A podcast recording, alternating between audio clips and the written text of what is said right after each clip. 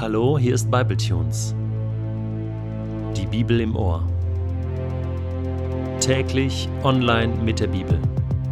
Momente mit dem ewigen Gott.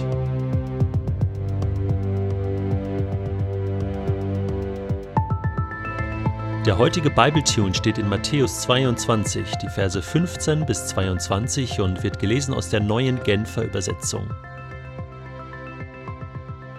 Daraufhin kamen die Pharisäer zusammen und berieten, wie sie Jesus zu einer Äußerung verleiten könnten, die sich gegen ihn verwenden ließe. Sie schickten ihre Schüler in Begleitung der Anhänger des Herodes zu ihm und ließen ihm folgende Frage vorlegen. Meister, wir wissen, dass es dir nur um die Wahrheit geht. Wenn du lehrst, wie man nach Gottes Willen leben soll, lässt du dich allein von der Wahrheit leiten und fragst nicht, was die Leute dazu sagen, denn du lässt dich von keinem Menschen beeinflussen, wie angesehen er auch sein mag. So sag uns nun, ist es nach deiner Meinung richtig, dem Kaiser Steuern zu zahlen oder nicht? Aber Jesus durchschaute ihre böse Absicht. Ihr Heuchler, sagte er, warum stellt ihr mir eine Falle? Zeigt mir die Münze, mit der ihr die Steuern bezahlt. Sie reichten ihm einen Denar. Wessen Bild und Name ist darauf? fragte er. Sie antworteten Das Bild und der Name des Kaisers. Da sagte Jesus zu ihnen Dann gebt dem Kaiser, was dem Kaiser gehört, und gebt Gott, was Gott gehört.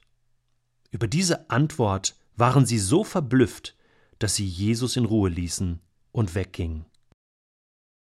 Nachdem Jesus nun also drei Gleichnisse erzählt hatte, in denen er sehr, sehr hart mit dem Volk Israel ins Gericht gegangen war, kann man sich vorstellen, dass die Stimmung nicht so ganz positiv war gegenüber Jesus in Jerusalem. Und so kam es, dass die Pharisäer sich verbündeten mit den Herodianern, also den Anhängern von Herodes, König Herodes, um Jesus eine Falle zu stellen, um einen Grund zu finden, ihn endlich aus dem Weg zu räumen, damit das endlich aufhörte mit dieser Aufrührerei und mit dieser Stimmung gegen die religiöse Führung in Jerusalem. Und sie haben sich eine tolle Frage überlegt. Eine sehr, sehr knifflige und sehr, sehr wichtige Frage. Wie gehen wir mit den Römern um? Sollen wir die Steuern zahlen an den Kaisern, diese Kopfsteuer, oder sollen wir sie nicht zahlen? Jesus, das ist die Frage. Und man war innerhalb des jüdischen Volkes total zerstritten über diese Frage. Ähm, man hat leidenschaftlich gestritten über diese Frage. Die Meinung der zelotischen Aufstandspartei, die es ja schon vor der Geburt Jesu im Lande gab, war natürlich also wer die Römer duldet, der verletzt Gottes Herrschaftsrecht. Deswegen müssen wir gegen die Römer kämpfen und bluten, und das ruft Gottes Reich herbei. Die Pharisäer waren anderer Meinung. Sie sagten, die römische Obrigkeit ist ein Gericht Gottes. Das müssen wir einfach tragen. Aber sobald sich die Gelegenheit bietet, sie abzuschütteln, muss man diese Gelegenheit ergreifen, also eher passiv. Den Sadduzäern, einer anderen Partei, ging es darum, das Volk politisch einfach irgendwie da durchzusteuern. Hauptsache, wir kommen irgendwie dadurch und bleiben am Ende ungeschoren. Die Essener, eine ganz extreme Partei wiederum, wartete auf den Zeitpunkt, an dem Gottes Rache über die Feinde Israels hereinbrechen würde. Und jetzt fragt man Jesus. Was sagst du denn dazu? Sollen wir jetzt die Steuern an den Kaiser zahlen oder nicht. Und es war klar, er war damit in der Zwickmühle, genauer gesagt in der Falle. Denn wenn er Nein sagen würde, dann könnte man ihn als Aufrührer verhaften, er wäre gegen die äh, römische Obrigkeit und dann hätte man sofort einen Grund, ihn ans Messer zu liefern. Wenn er aber Ja sagen würde, also man soll diese Steuer zahlen, hätte er zumindest im Volk die Zeloten gegen sich und er hatte ja einen Zeloten namens Simon selbst in seinem Jüngerkreis, also das konnte er auch nicht einfach so sagen. Und darüber hinaus, was noch viel schlimmer war, wenn er sagt, ja, lass uns die Steuern zahlen, dann macht er damit auch deutlich, wir müssen uns den Römern beugen. Und das war überhaupt nicht messianisch.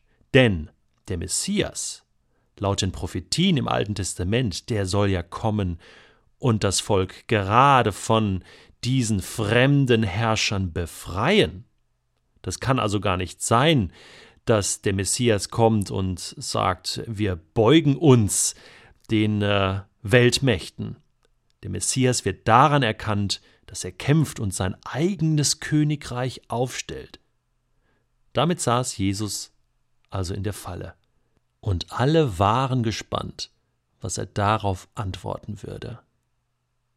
Nun, er sagte zu ihnen, bringt mir eine römische Münze. Und man brachte ihm einen Denar. Was seht ihr auf diesem Denar?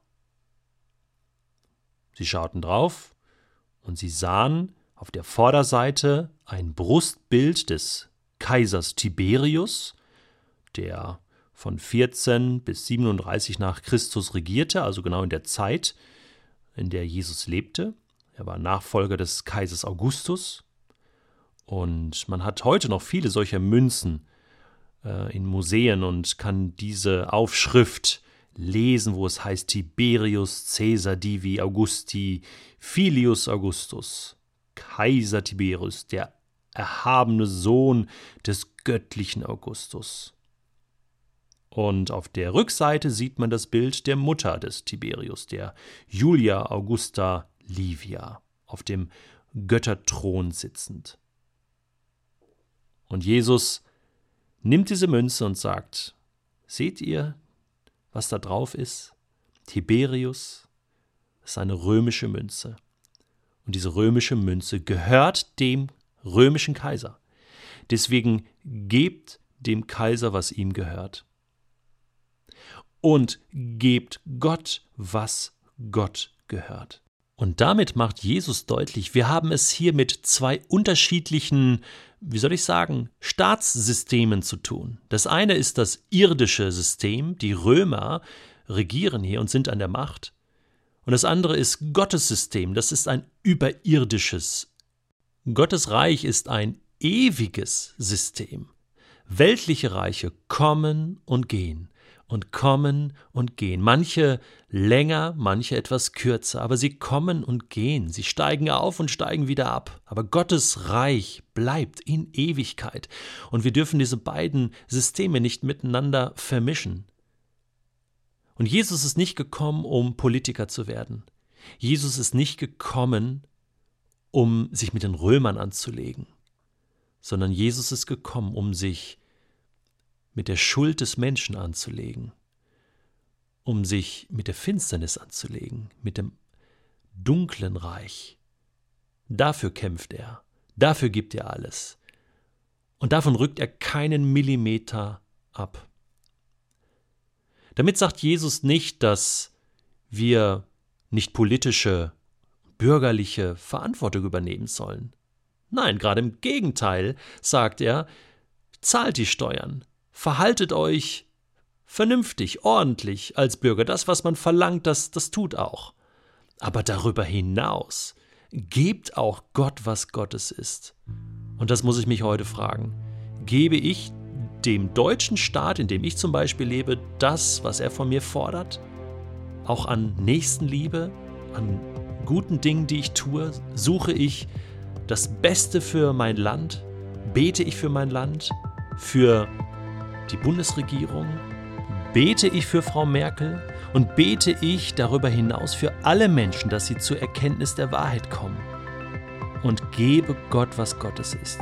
Und das ist das, was Paulus meint, wenn er an Timotheus im ersten Brief Kapitel 2 schreibt. Es ist unsere Aufgabe, mit Bitten, Flehen und Danken für alle Menschen einzutreten, insbesondere für die Regierenden und alle, die eine hohe Stellung einnehmen, damit wir ungestört und in Frieden ein Leben führen können, durch das Gott in jeder Hinsicht geehrt wird und das in allen Belangen glaubwürdig ist. In dieser Weise zu beten ist gut und gefällt Gott unserem Retter, denn er will, dass alle Menschen gerettet werden und dass sie die Wahrheit erkennen. Wenn wir so leben, werden wir unsere Mitmenschen genauso verblüffen, wie Jesus damals die Seinen.